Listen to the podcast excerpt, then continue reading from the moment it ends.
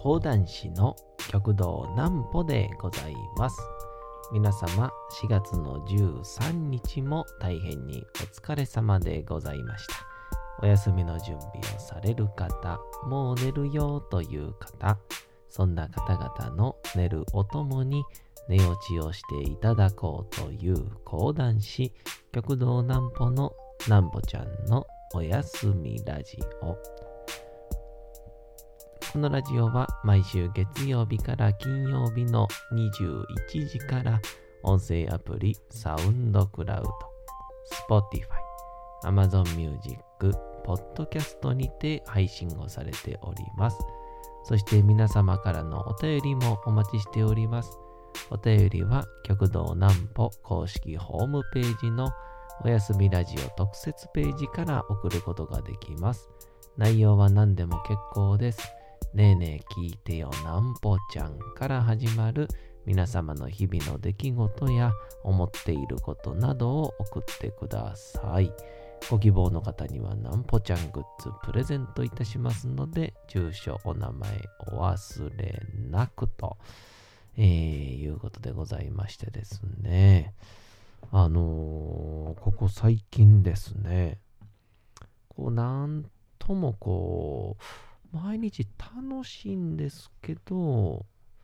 うーん、なんかこう、ちょっとこう、気持ちが晴れないな、みたいなこととか。まあ楽しいんですけど、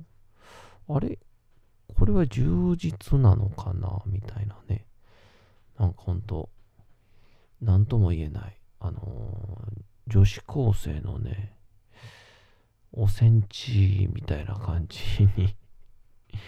なる時がね、ちょっとね、極道南歩あったんですよ。いつものほほんと生きてるくせに。それに対するですね、えー非常に素敵なあアドバイスというか、助言をいただきましたんで、皆さんにそれをお裾分けしようかななんて思ったりしております。先にこちらのコーナー行きましょう。なんぽちゃんの明日は何の日？さて、えー明日が4月の14日でございます。さて、えー何の日でしょうか？オレンジデーでございます。えーバレンタインデーが2月の14日で告白。ホワイトデーが3月14日でお返しと続いたその後に二人の愛情をより深め確かなものとする日として愛媛県の柑橘類生産農家が4月14日に記念日を制定しておりますと、えーオレンジデーには果物のオレンジやオレンジ色のプレゼントをお互いに贈り合うといいそう。ちなみに欧米ではオレンジの生産が多いことからオレンジは繁栄のシンボルになっていたり花嫁がオレンジの花を飾る風習がある地域も多いそうですが、えー記念日として制定されているオレンジデーは日本独自のものとなっておりますということで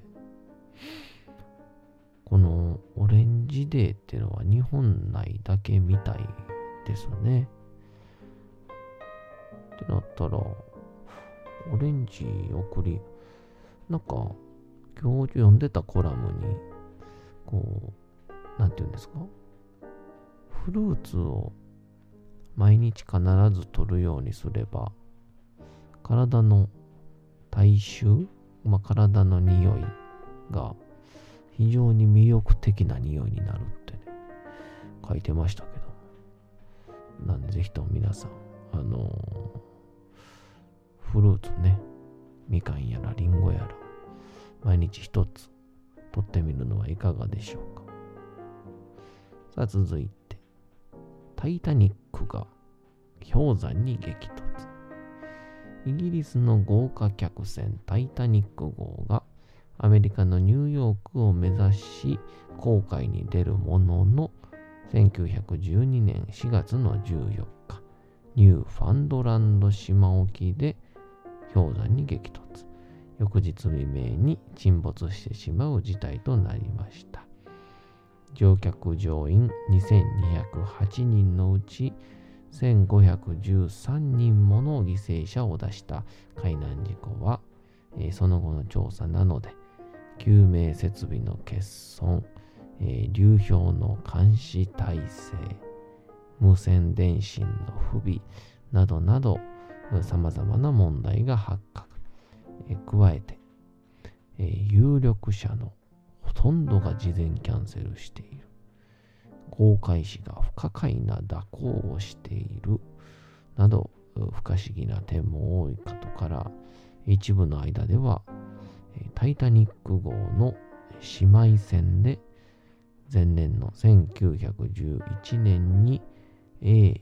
ギリスの護衛艦と衝突事故を起こしたオリンピック号を含めた造船会社の保険金をめぐる恋の事故だったのではなどの陰謀説も持ち上がっていると。諸外国では陰謀説の方が割と真剣に信じられているということでございまして、まあ、ちっちゃい頃ね、タイタニックの映画を見て、あれ、まあ、ようできてますよね。うん。めちゃくちゃ面白かったですしね。なんかちっちゃい頃は、あのー、まあ、なんて言うんでしょう。あの、両方に、こう、手を広げて、腰に手を当ててみたいな。あの瞬間ぐらいしか、なんか覚えてないんですけど、あの後に、あれいつでしたかね。大学かな。大学生の時と、社会人になってから一度、改めて見たことがあって、うん、めっちゃくちゃ面白かったですね。あこやっぱあんだけ世界記録を叩き出す映画ってのはやっぱすごいんだなと。確かあれがまだ2000年に入ってなかったんですかね映画自体は。それであの CG のとか、あのクオリティなどやってるんだなと思うと、えー、めちゃくちゃ改めて感動した、えー、思いがありましたが、もう一回ちょっと見てみようかななんて思ってしまうような感じでございますがね。さて最近ですね、なんぽちゃんがですね、あのー、全然ね、日頃は何にも考えてないんですよ。本当に。うん、なんですけど、なんかこの前、先輩と、こう、いろいろとこう話してるときに、こう、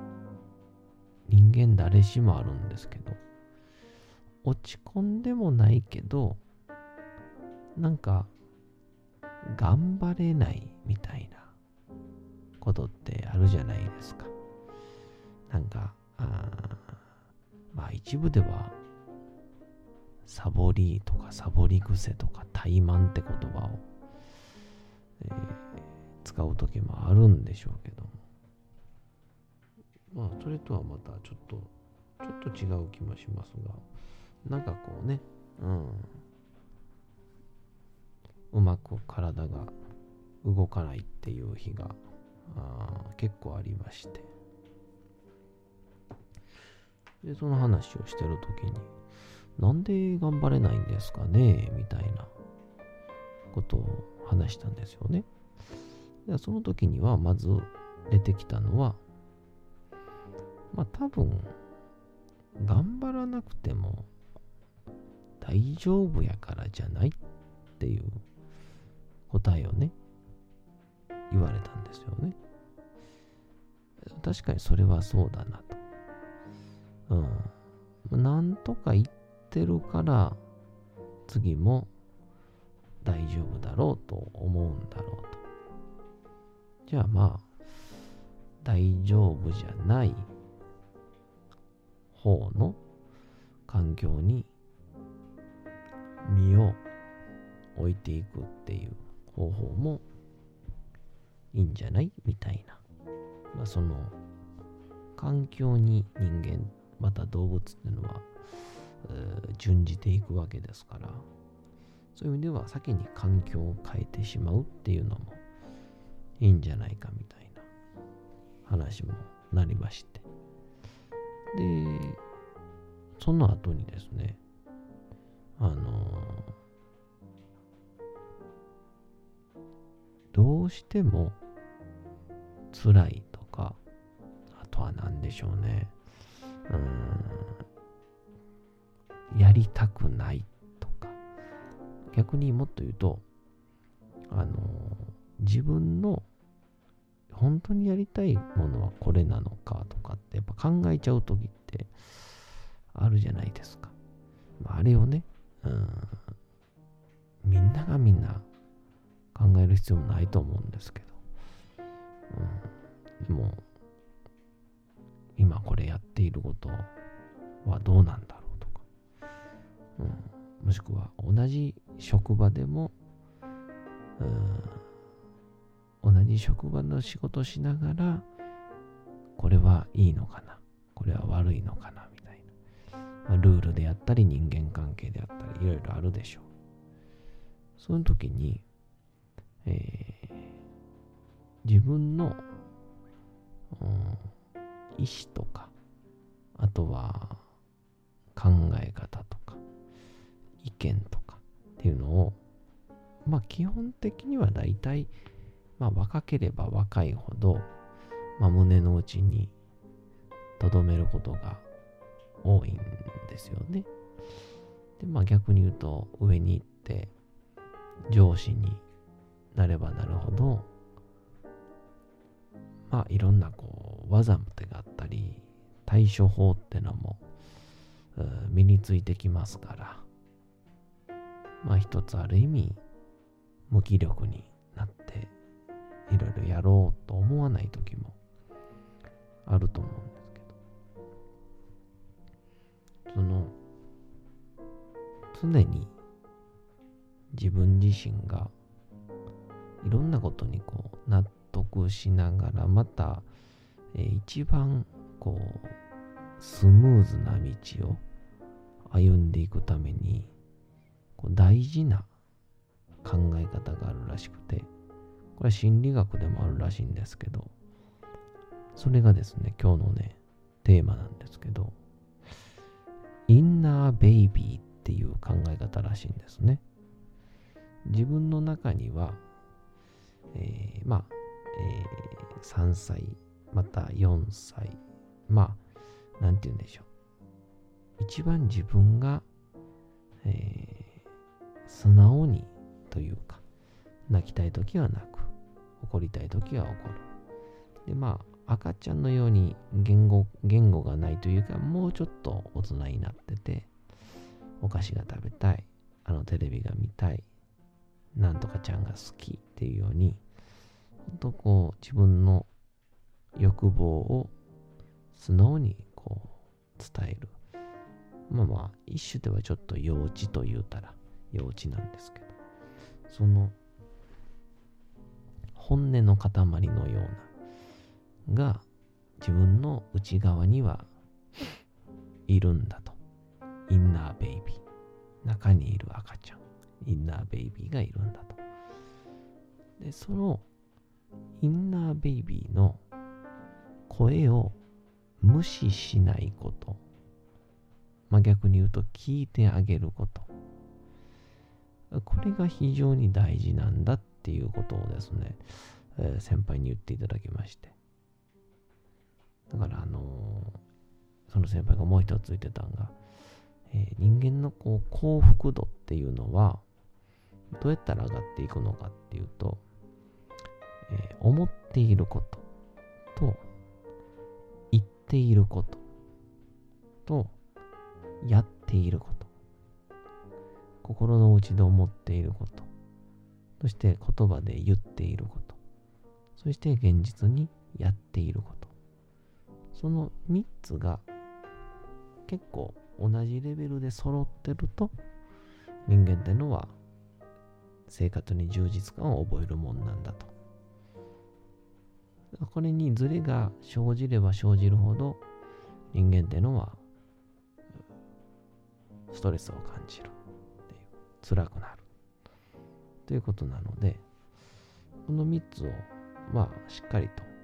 揃えてあげないといけないんだよっていう話を。まあまあ現実はねいろんなうん障害もあるでありますし、まあ、うまくいかないことのが多いんで、まあ、どうしても全部がね揃うってわけにはいかないですけどなるべく同じ名前同じタイトル同じレベルにしていくのが大事なんだと。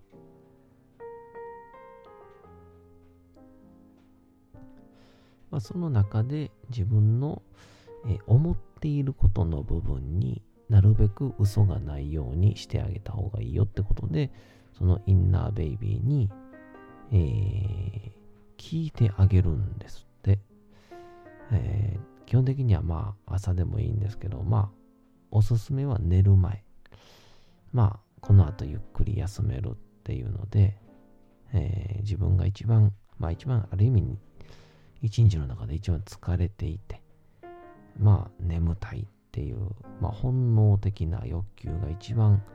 溜まっている時に自分の内側の4歳ぐらいの時、まあ、僕だったら、うん、4歳の時、まあ、ちょうど言葉もしゃり喋り始めて。かといってまあ大人の目も気にせずにああだこうだ言うてた時期っていう。あの時期のまあ僕本名が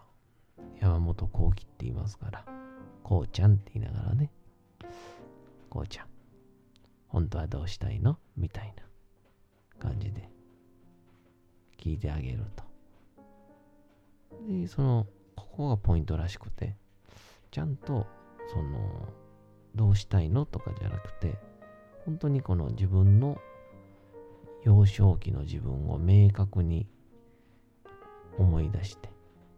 まあそれがどんな服を着てるとか、まあ、どんな髪型をしてる、どんなをしているとか、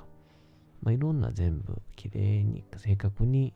なるべく具体、具現化して、それに対して、なんとかちゃん、なんとかくん、なんとかって言いながら、えー、今どうしたいの？本当にしたいことは何？っていうふうに問いかけてあげることによって、えー、その素直な自分の本音に向き合うことができる。それに向けて現実をどう改善していくか、え、現実をどういうふうに持っていくかっていう、そういうようなこのインナーベイビーに対する、えー、アプローチっていうのが非常に効果的だよという。まあ、特に人生にもやもやしている人は、ここに立ち返るとすごくいいっていうね。でも、ある心理学の先生は、まあ、これに追加で、結構どうしてもね、自分のインナーベイビーに4歳に話しかけても、どうしても今の脳みそで考えるんで、まあ少し、えー、理性があったりとか、こっちに忖度してきよるらしいんですけど、でも、その先生曰く、中にいる4歳とか5歳は、まあ、自分が思っている以上に、もう本当に犬や猫ぐらい無邪気なもんなんだってことを、えー、おっしゃってまして。なので、本当にもう寝たい、食べたい、うん、やめたい、えー、あっちに行きたいとか、えー、ありがま、ありがままの、えその姿をえ捉えてあげてねっていう話をされてましたね。えそんなこんなでぜひとも皆さん、インナーベイビーにこの寝る前に話しかけてみてはいかがでしょうか。それではお次のコーナー参りましょう。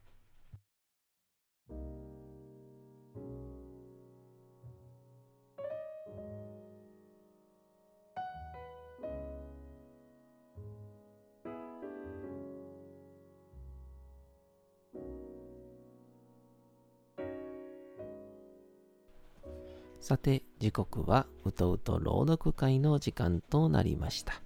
皆様、小さい頃眠れなかった時に、お父さん、お母さん、おじいちゃん、おばあちゃん、お世話になっている方に本を読んでもらった思い出はないでしょうか。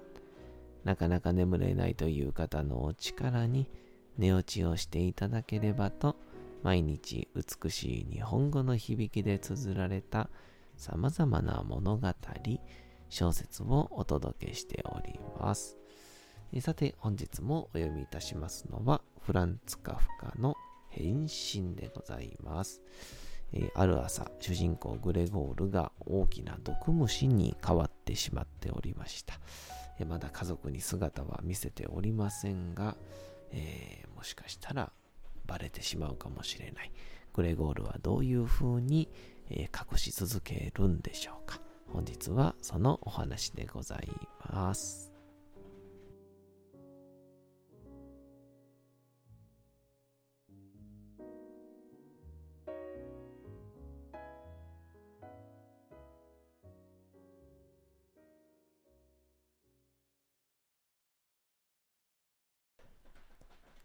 変身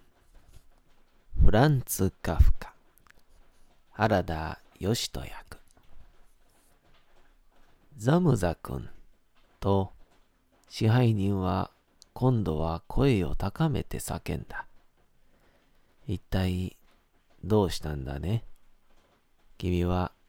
自分の部屋にバリケードを築いて閉じこもり、ただイエスとかノートだけしか返事をしない。ご両親にいらぬ大変なご心配をかけ、これはただついでに言うんだが、君の商売上の義務を全く呆れ果てたやり方で怠っている。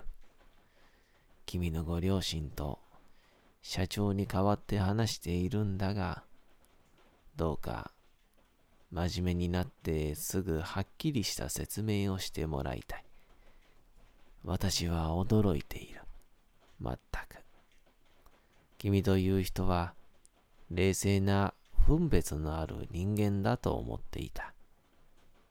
急に奇妙な気まぐれを見せつけた野郎と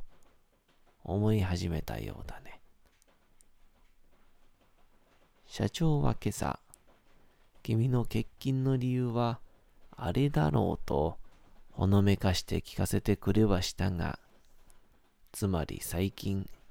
君に任せた回収金のことだ。私はこの説明が当たっているはずはない。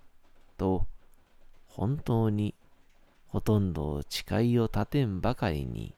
取りなしておいた。ところが、こうやって君の理解しがたい頑固さを見せつけられては、ほんの少しでも君の味方をする気には全くなれないよ。それに、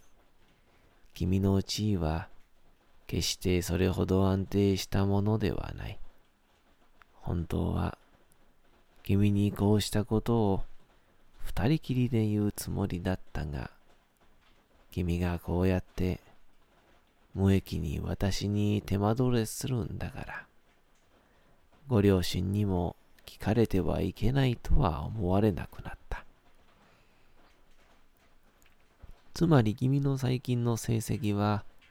ひどく不満足なものだった。今は格別、商売がうまくいく季節ではない、ということは我々も認める。しかし、全然商売ができないなんていう季節はあるものではないよ。ザムザ君。そんなものがあるはずがないよ。でも、支配人さん。と、グレゴールは我を忘れて叫び、興奮のあまり、他のすべては忘れてしまった。さて、本日もお送りしてきました、なんぽちゃんのおやすみラジオ。というわけでございまして、皆様、4月の13日も大変にお疲れ様でございました。明日も皆さん、街のどこかでともどもに頑張って夜にまたお会いをいたしましょう。なんぽちゃんのおやすみラジオでございました。それでは皆さん、おやすみなさい。すやすやすやー。